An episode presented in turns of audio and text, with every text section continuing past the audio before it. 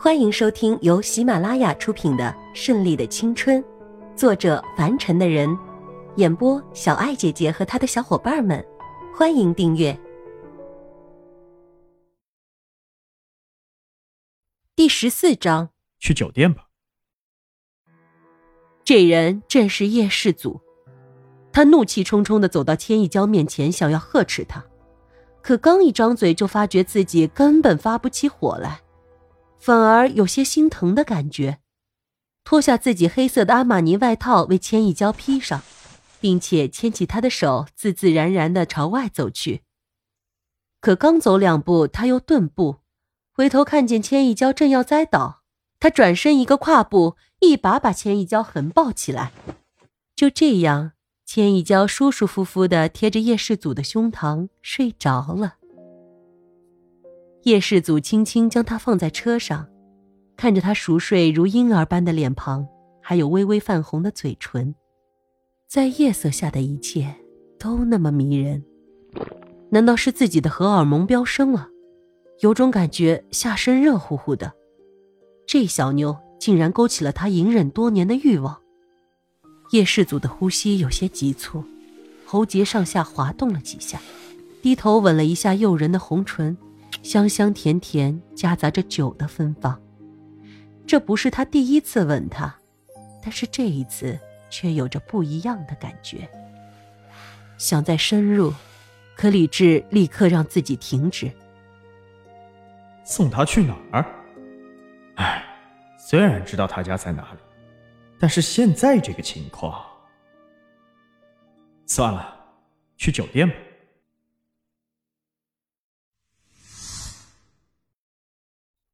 叶世祖开车带千亿娇来到了一个五星级酒店，这个酒店私密性很好，车直接开到地下，然后乘坐专用电梯到总统套房。云想衣裳花想容，春风拂槛露华浓。若非群玉山头见，会向瑶台月下逢。一枝浓艳露凝香，云雨巫山枉断肠。刚开始，以为她是个风尘女子，谁知道她竟然还是个完璧的女子。原来她没有想象中的那么泼辣风流，也是个很保守的好女人。那么，我更要好好待她。不能委屈了他。叶氏族暗下决心，一定要好好对待千一娇。等明天醒来，就要她成为最幸福的女人，绝不能让她受任何委屈。这一晚，他感觉不是特别的兴奋，而是特别的温暖。谁也不知道，我们这个冷酷的总裁还有一个毛病，就是晚上经常失眠。可在千一娇的身边。他却睡得异常安稳，香甜。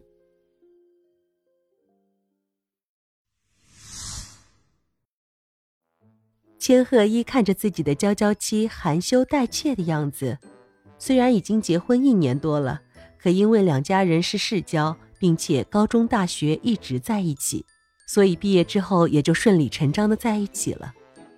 晚上的烛光晚餐是为了向默默赔礼道歉。为了自己的妹妹白天耍脾气，跟个疯子一样。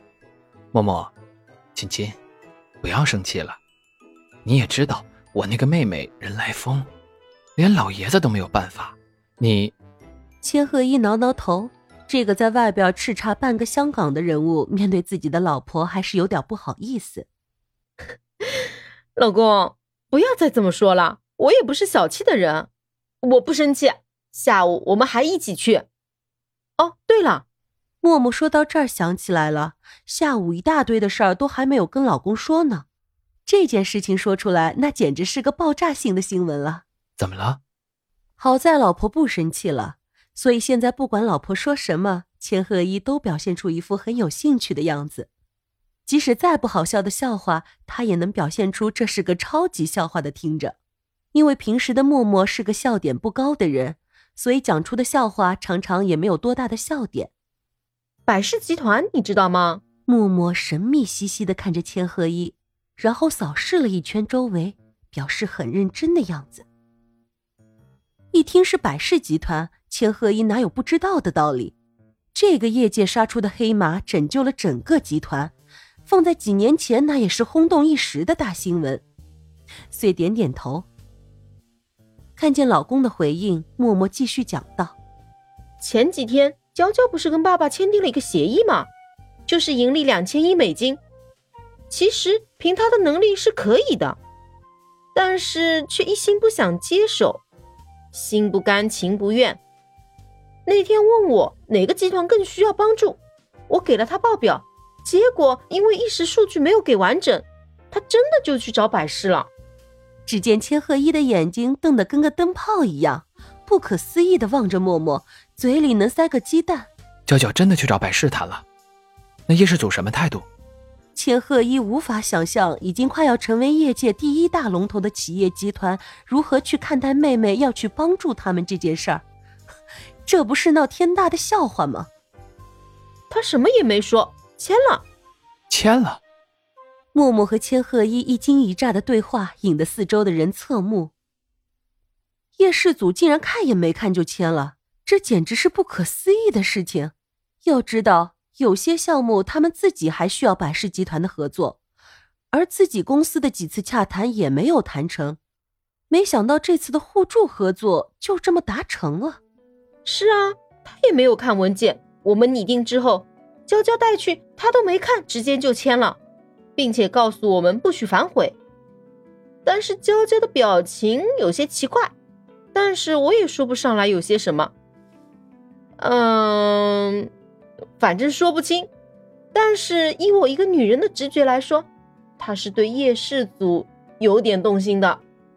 虽然默默平时傻乎乎的，但感觉方面还是很敏锐，有些事情全是靠直觉，女人的第六感总是不会错的。